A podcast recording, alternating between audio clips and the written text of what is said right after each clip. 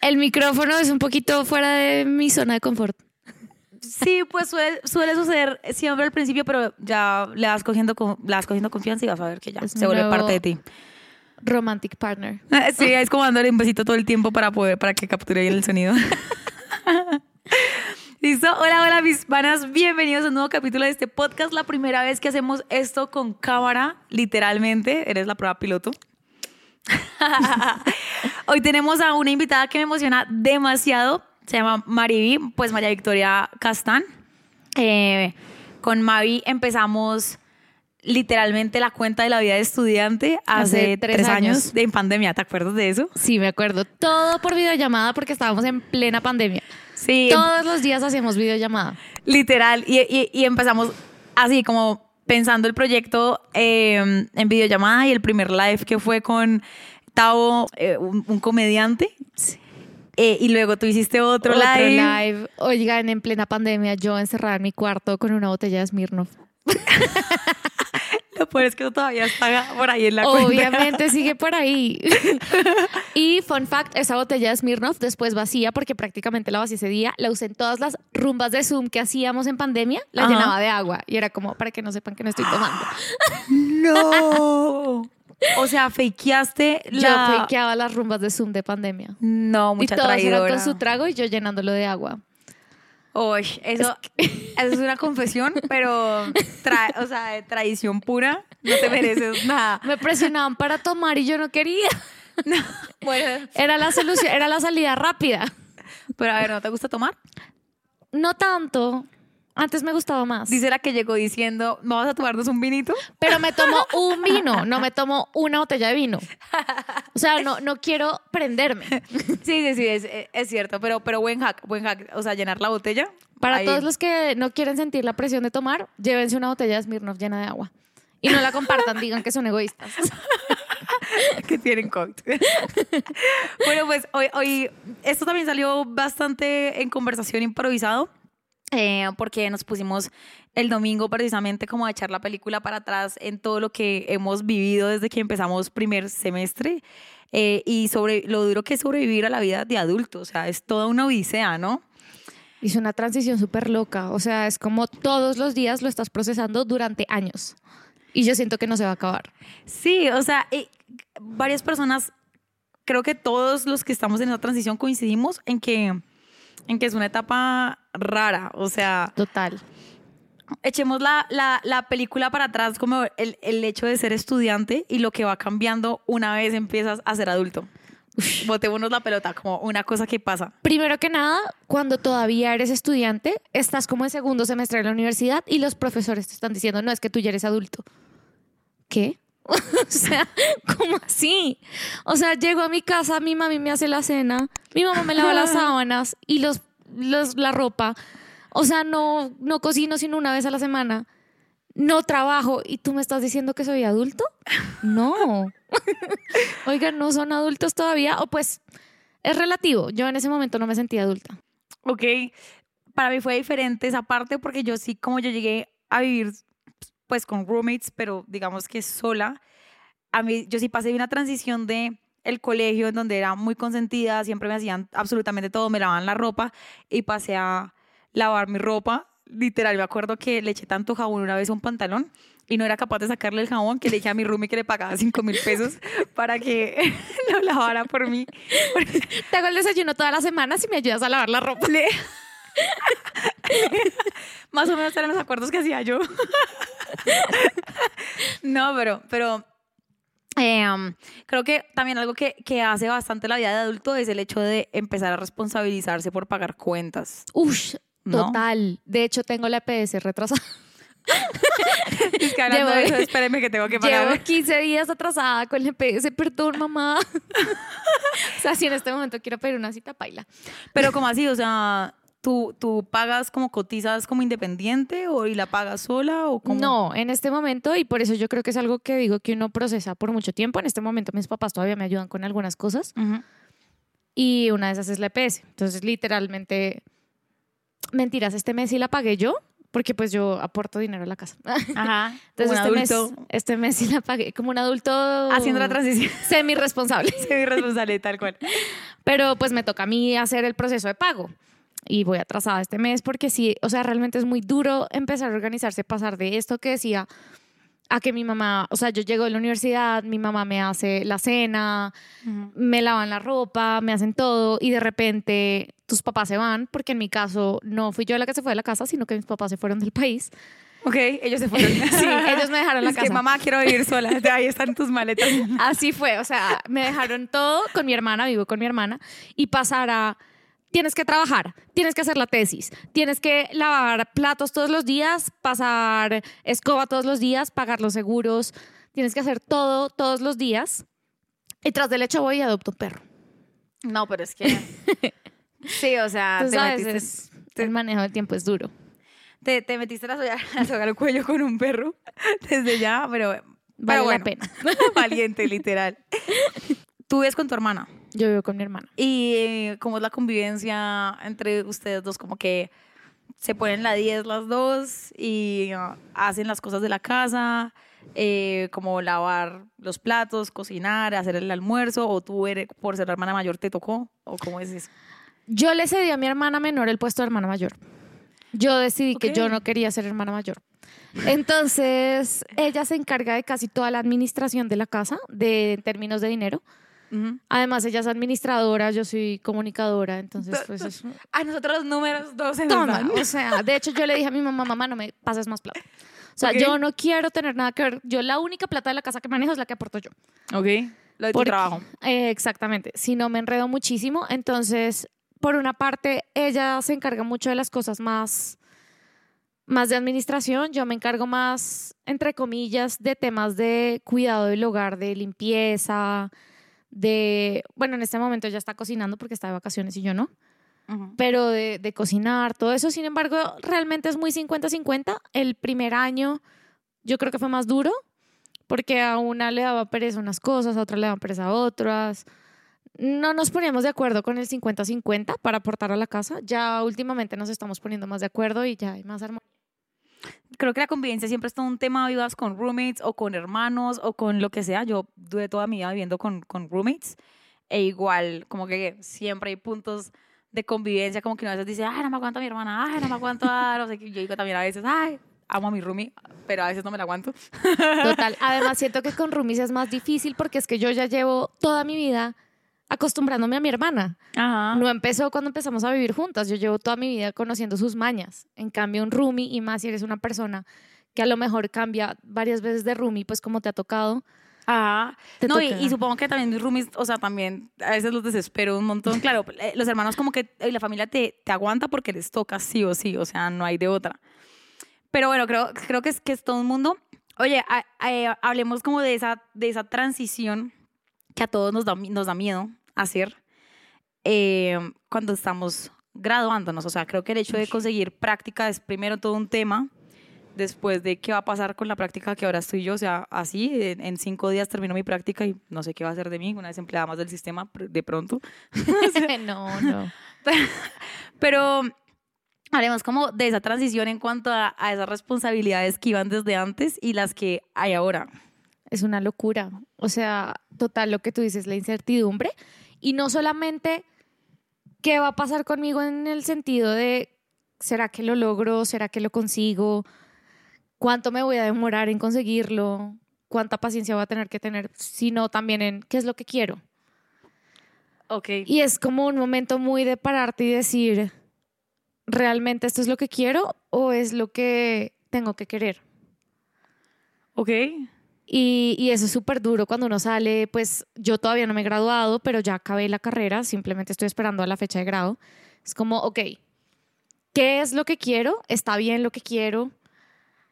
Tengo sueños muy distintos a los de mis amigos o a los de mi familia. ¿Es realmente está mal lo que estoy diciendo o realmente simplemente es diferente? ¿Cuál- ¿Cuáles son tus, como esas, esas- ese sueño que, que tienes y, y por qué es tan diferente al de la- tu familia? Yo siento que mucha gente, la gente busca, la gente tiene muchas metas profesionales. Yo no voy a decir que yo no tenga metas profesionales, pero la mayoría de mis metas no son profesionales. ¿Cuáles son tus metas? mis metas son sobre todo vivir tranquila, vivir muchas experiencias, Ok. aprender a ser la mejor versión de mí misma, pero no, claro que tengo metas profesionales, o sea, yo te puedo decir que quiero llegar a cierto cargo, yo te puedo decir que quiero lograr ciertas cosas, Ajá. aprender muchas cosas, pero pero no necesariamente es como quiero ser la persona más conocida de mi área, ni quiero ser, no, o sea, Parcharse la vida. Sí, parcharse tranquila. la vida, total. quiero parcharme la vida. Policía política no paga. Camisetas Total. Total, pero tú que estás a punto de dar ese paso, ¿qué es lo que sientes? O sea, ¿cuáles son tus, Como mis metas, en tus, ese tus metas, tus temores, tu... Uf, eh, creo que uno, uno de los temores, creo que, bueno, a pesar de que el universo nunca me ha desemparado y siempre he sido muy emprendedora como en rebuscarme lo que sea para trabajar, ganar dinero, tener mi plata y el cuento, eh, obviamente estos seis meses da- das como un salto en que llegué a la práctica en donde me estaban pagando, eh, más otras cositas freelance y el cuento, y ahora que se acaba en cinco días la práctica y todavía no sé si, si me quedo, si no me quedo, lo que sea, es como esa incertidumbre de que ya cogí muchas eh, responsabilidades económicas, por ejemplo, pagar parte de- del arriendo, pagar servicios, eh, todos mis gastos en cuanto a Uber, salidas o todo lo que, lo que tiene que ver con existir, literalmente ya me lo pago yo, ¿no? Ya como que mi mamá me ha ido soltando bastante. Eh, antes ahora es como ese miedo de juepucha, ahora las cuentas no esperan, ¿no? Como que el agua, no, de, ay, no he pagado el agua. Pero las cuentas no esperan, o sea, la, eh, la luz no espera, o sea, como que también el hecho de, de independizarme, de venirme a vivir, a pesar de que todavía vivo con, con mi roomie, que es Lau, eh, igual como que tenemos, sí, cierta compañía y nos hemos apoyado en cuanto a amoblar la casa, pero también es algo que, que cuesta bastante cuando te estás, cuando estás dando ese salto de quererte ir a vivir solo, de querer tener tu, tu propio espacio, que es como lo que más te da independencia. Y eso viene con responsabilidades económicas, ¿no? Como que uno dice, yo al principio decía, sí, me voy a vivir sola y la primera nevera que compré fue una nevera y copor. o sea, No puedo comprar vegetales porque se me dañan a los dos días. o sea, yo dije, le echo hielo y ya, por lo menos la compré yo, ¿sí? Como que es también el hecho de, de, de, de disfrutar ese, ese proceso de, de, ir cogiendo responsabilidades, pero se asusta bastante. Eh, y que soy muy despistada. Entonces, marica, a veces se me, o sea, a- ayer las llaves se me quedaron, ¿sabes? Como que, que la estufa a veces se me, queda, se me ha quedado prendida y he salido y es como, jue puta, la estufa. Tómale una foto a la estufa antes de salir. ¿Cierto? Para, para tener Hazlo como el... todos los días. Ese es un buen tip. Todos los días tómele una estufa a la puerta cerrada de la casa, a la estufa cerrada. Si necesitan apagar las luces, entonces a las luces apagadas. Entonces cuando vayan en camino digan, puta, se me olvidó. Ah, no, aquí tengo mi foto, sí lo hice. Y aquí está la fecha y la hora, entonces sí fue hoy. Dice que yo como loca tomándole foto a todos los enchufes. Tip también para sobrevivir a la vida de adulto en general, dejen una copia de la llave si tienen depósito con un eh, el depósito pues ciérrenlo con un candado de clave y dejen la copia de la llave en el depósito. Eso eso me pudo haber salvado ayer.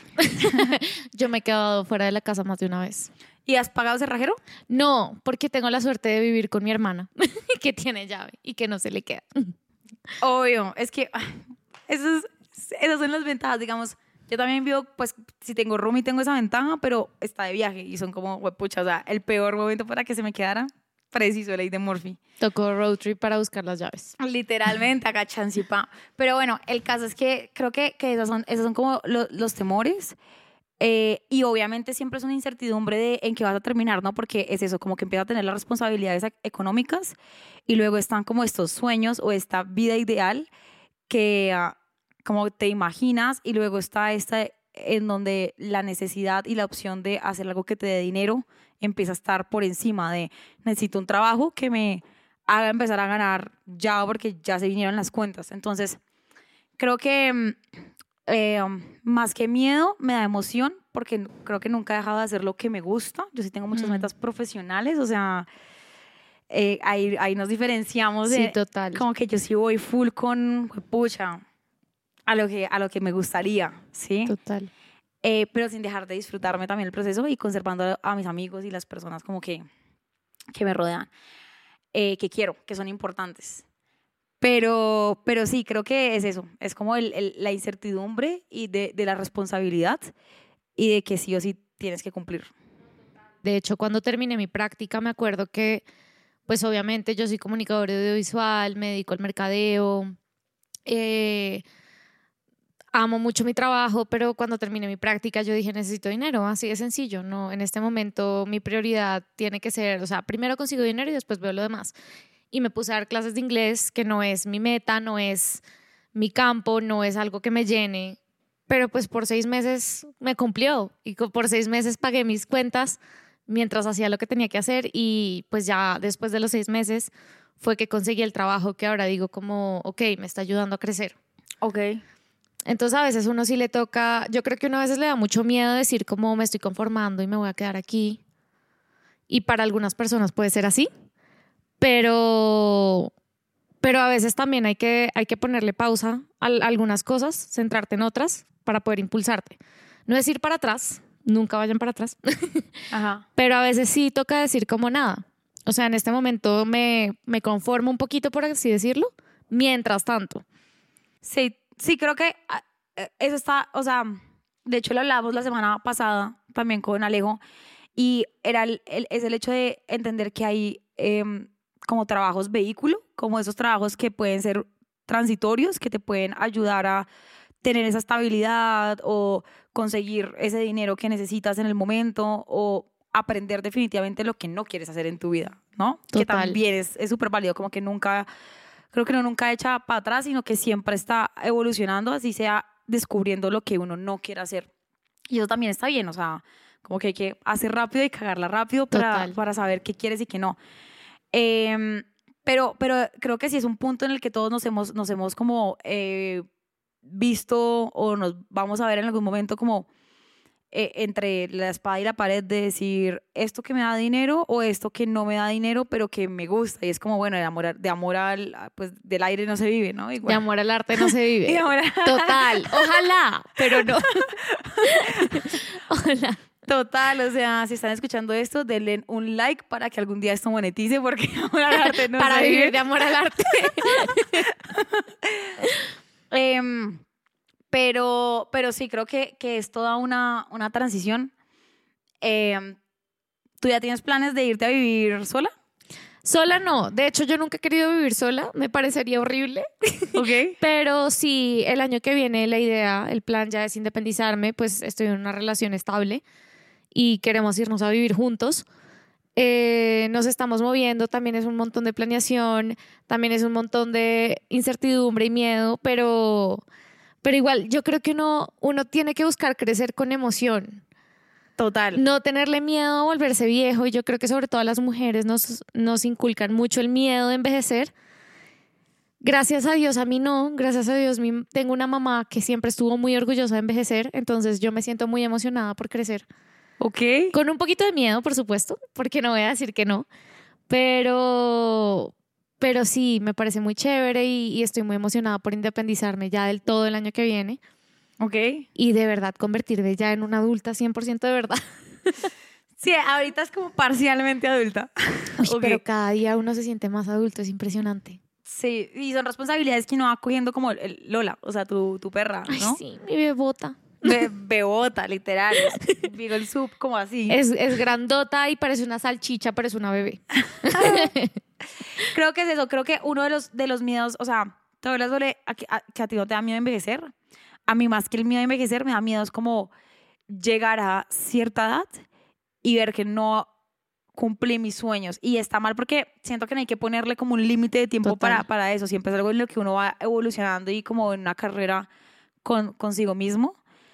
Pero, mm, pero de las cosas que más me da miedo de crecer es como sentir que dejé de perseguir mis sueños por ir a perseguir o, a- o, o solamente como a, apoyar el de al- alguien más. Como que a mí sí me... me que- Hoy estaba viendo eso y pensé, wow, porque era como un, es un audio de TikTok súper viral, que es como, emprende, porque si no emprendes, si emprendes vas a estar cumpliendo tus sueños, si no emprendes vas a trabajar para cumplir los sueños de alguien más. Y yo decía, ¿y qué tal mi sueño? Sea trabajar en el sueño de alguien más. Total. ¿Y qué tiene de malo? Eso es lo que yo digo, como tengo sueños un poco diferentes. Porque mi sueño es ese, mi sueño es, es la estabilidad de trabajar en una empresa que está cumpliendo el sueño de alguien más y no pasa nada. Está bien. Sí, total. O sea, e- está bien no querer emprender, o sea, sí, creo que el hecho de cumplir el propósito va más allá en em- de emprender, sino de sentir que en lo que haces también estás haciendo feliz a otra persona que llega, no sé, a un cliente, así sea vinculado con tu empresa, como que hay muchas maneras de cumplir ese propósito y no tiene que ser necesariamente como yendo para adelante tú sola, pucha, emprendiendo. Exactamente. Estoy súper de acuerdo con eso, o sea, Sí, para mí esa estabilidad de estar en una empresa, por ejemplo, que sea una empresa con un propósito espectacular, que no sea el propósito que creé yo, pero en el que creo, y, y que me dé esa tranquilidad de un sueldo todos los meses Ah. y de un horario es fijo y todo, para mí eso es un sueño y para mucha gente eso es una pesadilla. Y mucha gente lo dice, es como eso es una pesadilla. Y yo digo, no, eso es increíble. O sea, acabo de, de trabajar todos los días y todos los días todavía es de día y me quedan horas de día para disfrutar mi tiempo, por ejemplo. Y me despierto todos los días y digo, hoy sé lo que voy a hacer y me gusta lo que voy a hacer. ¿ok? Me encanta. Wow. Sí, eso es, eso es otra manera de verlo. O sea, a mí me ha gustado trabajar en empresa esta práctica. Me ha gustado mucho porque he cogido mucha experiencia eh, ligada a mi, a lo que, a, a lo, como, como me quiere desarrollar, profesionalmente. Entonces, me ha gustado bastante. Eh, pero no, o sea, creo que me he doblado también por hacer mis sueños realidad. Entonces, como que termina el día y sigo trabajando, sigo haciendo y es como una, es como algo de que, pucha, me gusta en donde estoy, pero también no puedo dejar de hacer esto, ¿sí? Entonces es como una dualidad. Total. Y me parece que el mundo necesita todo. El mundo necesita la persona que quiere hacer la empresa para contratar otras personas Ajá. y el mundo necesita la gente que desea trabajar en la empresa. Totalmente. Si no, no se mueve. Es lo mismo, o sea, el mundo necesita diversidad de todas las formas posibles. Sí, sí, total, totalmente. No, tú siempre me, me amplías la perspectiva. Por dos, 100%. O sea, somos el ejemplo perfecto de cómo los opuestos se complementan. Literal. Además, porque me acuerdo que cuando empezamos eh, todo este proyecto, me acuerdo que yo también llegué como con una idea súper volada, como eh, tenía un montón de ideas en mi cabeza y tú fuiste la que me aterrizó y me decías como, ok, hay que hacer así, hay que planificar, hay que empezar de tal manera. Eh, um, como que siempre fuiste ese polo a tierra de vamos a settle down y empezar por esto. Me acuerdo perfecto. O sea, todas las mañanas, porque las reuniones casi siempre en las mañanas, era Laura llegar con 30 ideas y yo decir como, ok, vamos a terminar la que empezamos ayer. O sea, es como, ayer empezamos una, si te acuerdas, entonces vamos a terminar esa primero. Es cierto, es cierto, total. Pero era un muy buen equilibrio porque yo soy una persona que planea mucho y Laura es una persona que va directo a la acción. Literal. Entonces era una acción premeditada y funcionaba muy bien. Sí, sí, total. De, de hecho, me ha hecho falta un poquito, te, lo Sí, te pero yo le he dicho a Laura, aquí me voy a defender porque el día que yo le dije a Laura, no puedo seguir reuniéndome todos los días porque por temas familiares, económicos, yo necesité concentrar mi energía en otra cosa. Yo le dije a Laura, llámame cuando necesites ayuda en algo y Laura nunca me llamó.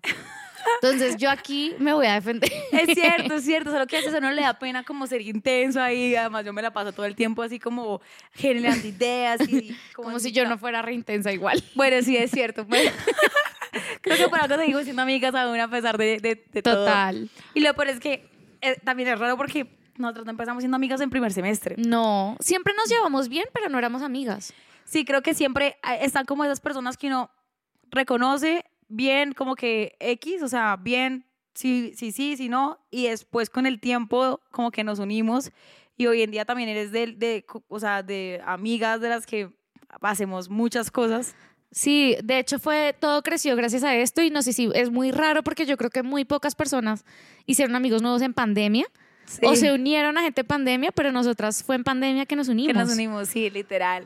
Ay, Sí. me encanta. Creo que con eso ya cumple todo el propósito de, de esto. De la vida de estudiante. Para eso es la vida estudiante. Hacer amigos. Comunidad para ayudarse. Total. Ayúdense.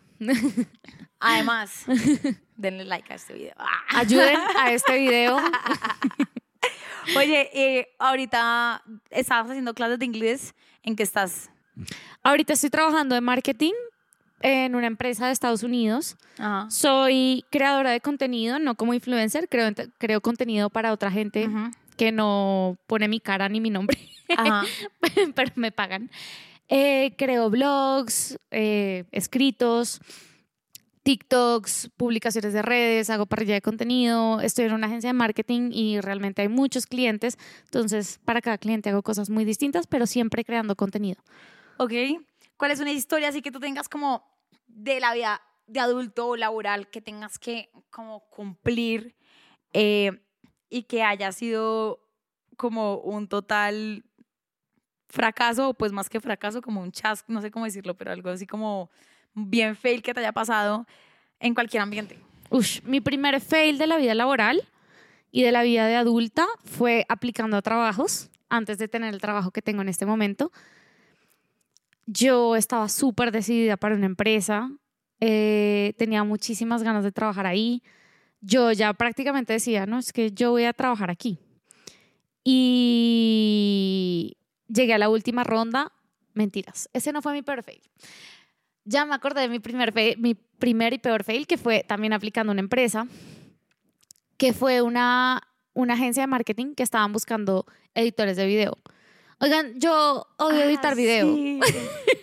Yo primero que nada no sé por qué apliqué a esa agencia. Era para editor de video. Yo nunca en mi vida en la universidad, pues obviamente tengo una idea porque la carrera es comunicación audiovisual y si no sabes usar una aplicación, una plataforma de edición, pues no te gradúas. Pero yo no sé editar video y me piden un video con efectos pantalla verde, eh, animación. Yo he entregado el peor video que ha visto esa agencia en toda su trayectoria, estoy segura. Además, lo entregué tarde. La agencia estaba súper emocionada cuando me entrevistó, eran como, wow, qué increíble, les encantó que venía de la universidad de la que vengo, de la carrera de la que vengo, estaban súper emocionados, yo no me puedo imaginar su cara de decepción cuando vieron el video que yo les mandé porque era patético. O sea, editándolo en TikTok quedaba mejor. Wow. Pero pues nada, de los errores se aprenden. Creo que, creo que me, me sentí como con ese meme de que cuando mientas en tu currículum y es el perrito disfrazado de oveja en un rebaño. O sea, Fui. Fui, 100% fui. eh, creo que eso es un muy buen tip de no mentir en la hoja de vida. O sea, a veces el desespero de conseguir práctica está ahí. Yo viví esa ansiedad terrible hace seis meses de no saber en dónde iba a parar, que quería que fuera una buena práctica, algo que me gustara. Eh, y mm, creo que por, esa, por ese, ese afán, uno a veces como que miente por el hecho de tener un trabajo y uno dice, bueno, yo me defiendo, lo que sea.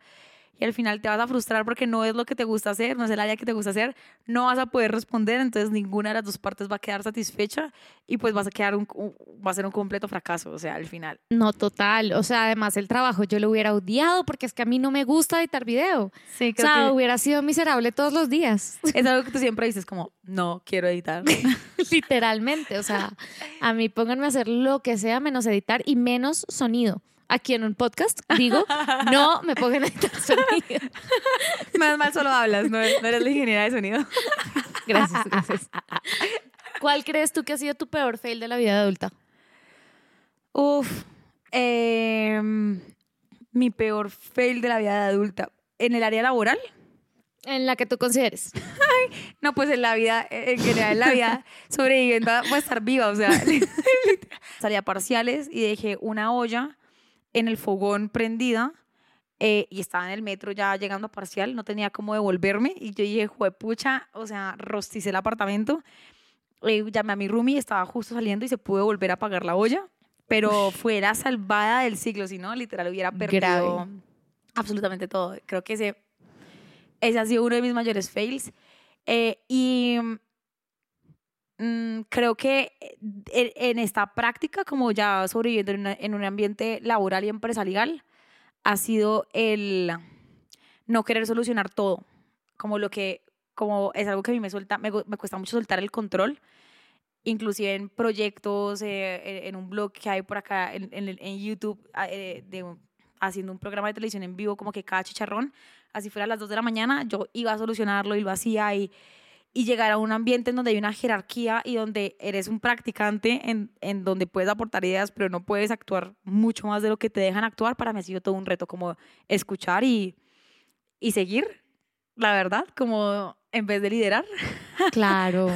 Creo que es igual de importante saber liderar a saber seguir.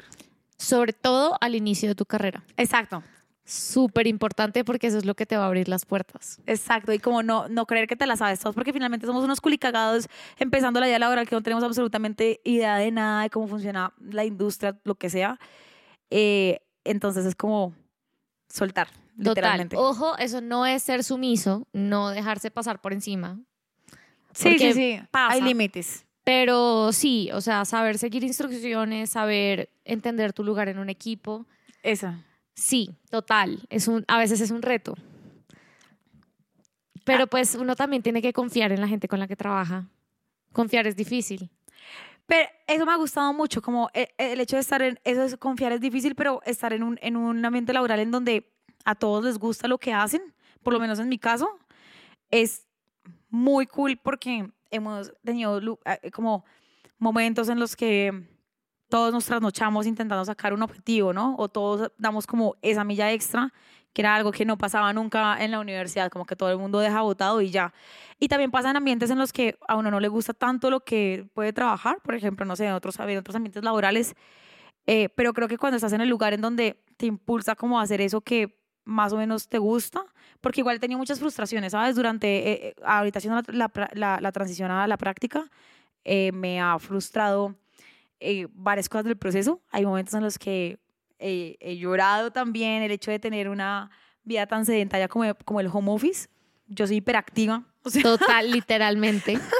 y me ha costado mucho. Entonces creo que eh, ya me- obviamente el ser humano se adapta, pero pasar parte, de- o sea, gran parte de mi día a día en casa, en vez de estar afuera dándole la que era lo que siempre sea en la Ocho universidad. horas mínimo. Ajá, estando por fuera. Ahora son ocho horas, diez horas mínimo estando en la casa y ves que no salgo en todo el día de la casa, ni Mm. siquiera a la tienda. Entonces es como, juepucha, es... Adopten un perro y les toca salir a pasearlo. Ay, sí, lo he pensado solo por eso, literal. solo por eso. Hay días que Lola es la única que me saca de la casa. O sea, la única razón por la que salgo de la casa algunos días es para pasearla. ¿En serio? O sea, si es un buen tip para Sí, tener no, un aire. total. O por lo menos ayer le tenía que comprar la comida sí o sí. Entonces, pues me tocó salir con ella, nos fuimos de paseo al centro comercial e hicimos una excursión de salir a comprar la comida. Ok, Si yo no tuviera Lola, yo ayer me hubiera pasado la tarde probablemente en la casa. O también inscríbanse al gimnasio porque si están pagando mensualidad, pues toca salir. Ay, sí, solo que a veces la pereza gobierna o, o, las responsabilidades y termino también sin ir al gimnasio. Mm, No, total. Hay días que uno termina el día a las 10 de la noche y es como, güey, no fui al gimnasio. Pues ya son las Sí. 10 de la noche, obviamente ya no voy a ir. Pero bueno, ¿sabes qué? Algo que me ha gustado también, Em, a pesar de que a veces hemos trasnochado, como que también el hecho de tener un horario laboral ha sido como en la universidad. Uno siempre como que llega a la casa y es hacer trabajos hasta las 10 de la noche, 11 de la noche, una mañana, repetir. Entonces como que nunca, está, nunca paras durante el semestre. En cambio acá es como, sí, cumples en tu horario laboral y usualmente apagas el chuzo y hasta el otro día y ya. ¿Sabes? Como que tienes ese tiempo también para hacer cosas propias. Sí, no, total. Y o sea, puedes elegir lo que quieres hacer. O sea, tú puedes elegir si un día quieres salir a disfrutar tu tarde, si un día quieres quedarte viendo películas, si quieres cuidar la casa, si quieres trabajar en tus proyectos. O sea, es tu decisión, 100%. Sí, creo que hay algo muy importante que es el, el trabajo que uno elige también define mucho el estilo de vida que uno tiene, ¿no? Total. Eh, ah, es diferente, digamos, estar en campo todo el tiempo, uno grabando, o estar en home office, en algo más administrativo, o estar en un call, un call center también, o estar, eh, no sé, arquitecto yendo a visitar obras o yendo a visitar lugares y comprando materiales, como que todo, todo va, a definir, va a definir tu estilo de vida y también creo que es un punto muy importante para decidir eh, ese, ese trabajo.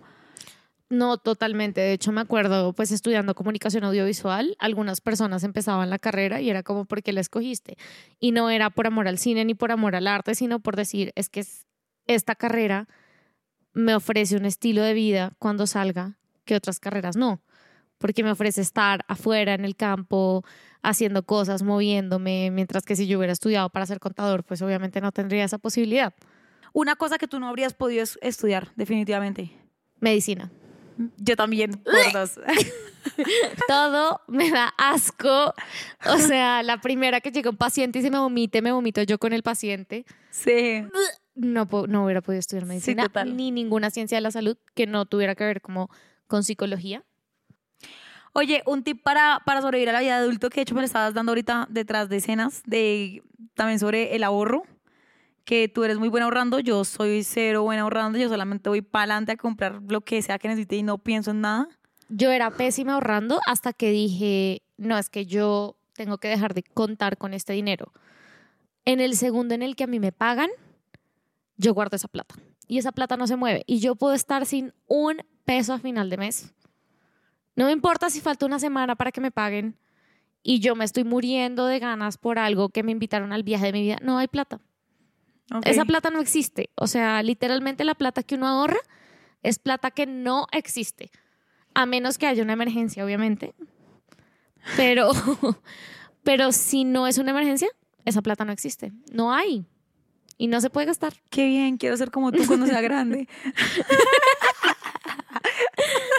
yo, soy, yo soy pésima ahorrando, o sea, de verdad, yo solamente voy como para adelante a lo que sea y llevo a punto de equilibrio como que estoy sobreviviendo, pero... pero... Bueno, otro tip, ahora que lo pienso, que ese no te lo dije detrás de escenas, que también lo hago. Oigan, es de papá, pero hagan un presupuesto. Ok. O sea, yo realmente, yo primero pago todas mis cuentas. O sea, primero saco el dinero que va para Lola, el dinero que va para la casa, el dinero que va para ahorro, que son mis tres gastos grandes. Y ya a partir de ahí lo divido por semanas. Entonces, si, si después de pagar todo, a mí me quedaron 300 mil pesos por semana, que pues dividido lo que me queda son 300 mil pesos por semana, este viernes yo acabo la semana y es que el miércoles yo me estoy muriendo de ganas de pedir un domicilio, pero ya el dinero de la semana se me acabó, yo no voy a pedir un domicilio, porque es que hasta el viernes no tengo plata. O sea, no te das el gustico y dices, la próxima semana me aprieto entonces un poquito. No porque Wow. la próxima semana me voy a arrepentir. Eso es mucha fuerza de voluntad, de verdad. Y me ha costado, me Sí. ha costado mucho, pero los últimos meses lo he logrado. ¡Qué bien! Ay, qué bueno. Bueno, eh, último, así como tip para sobrevivir a, a la vida de adulto, antes de ir cerrando. Limpien, hagan limpieza profunda los domingos o los sábados. Creo que eso es súper importante. eh, la limpieza, un día de la semana full. Yo siempre, antes como que me daban arranques a las 11 de la noche, un jueves, solo Pésimo. hablando con amigos como por celular, me ponía a limpiar el baño a las 11 y media de la noche. Pésimo. Ahora digamos que, que tengo un día eh, al fin de semana, pero también dejar los, como todo en, en coquitas, en tacitas, de pronto las verduras cortadas para que cocinar sea mucho más rápido. Eh, es un buen tip para no tener que siempre estar picando y, y sacando. Sí, eso lo tengo que empezar a hacer, el meal prep. Sí, aunque El famoso meal prep. si mi roomie escucha esto va a decir que es mentira porque nunca lo hago y siempre lo hace ella. Yo meter saco. pero, pero bueno, lo importante es que se sobrevive. Pero tu roomie no dice nada. No comentes, Lau. O- la otra es limpiar. Yo, por ejemplo, la verdad, confesión, detesto los viernes. ¿En serio? Sí, porque me- es el día de la semana que tengo menos energía y solamente quiero que ya se acabe. Entonces, cuando acabo de trabajar el viernes, es como, ok, no estoy de buen humor para salir y hacer cosas chéveres porque es viernes y no me gusta. Entonces, voy a limpiar. Ok. Y así el fin de semana sí lo tengo para descansar. Entonces, también pueden agarrar un día de la semana que digan, no tengo ganas de hacer nada. Pero no a las 11 de la noche. y ese día limpiar, pero en serio, limpiar bien la casa hace toda la diferencia. A la una de la mañana. Mm, pues si quieres. pues si te gusta no dormir. Sí, soy hiperactiva. Pero, ay, gracias por estar acá, me Gracias encanta. por invitarme. De vuelta a los inicios, Ay, literalmente. sí. La verdad estuvo muy divertido. Tres años más grandes, como empezamos el primer, el primer live, como... Con una botella de Smirnoff que Sí. me tomé completa. Creo que, creo que va a ser como un recap de el primero y último, porque está buenísimo. Como, como un reel, un TikTok, algo así. Ajá. Eh, pero bueno, eh, nos escuchamos en un próximo, en un próximo podcast. Para lo que me inviten. Chao, chao. Chao. Mua.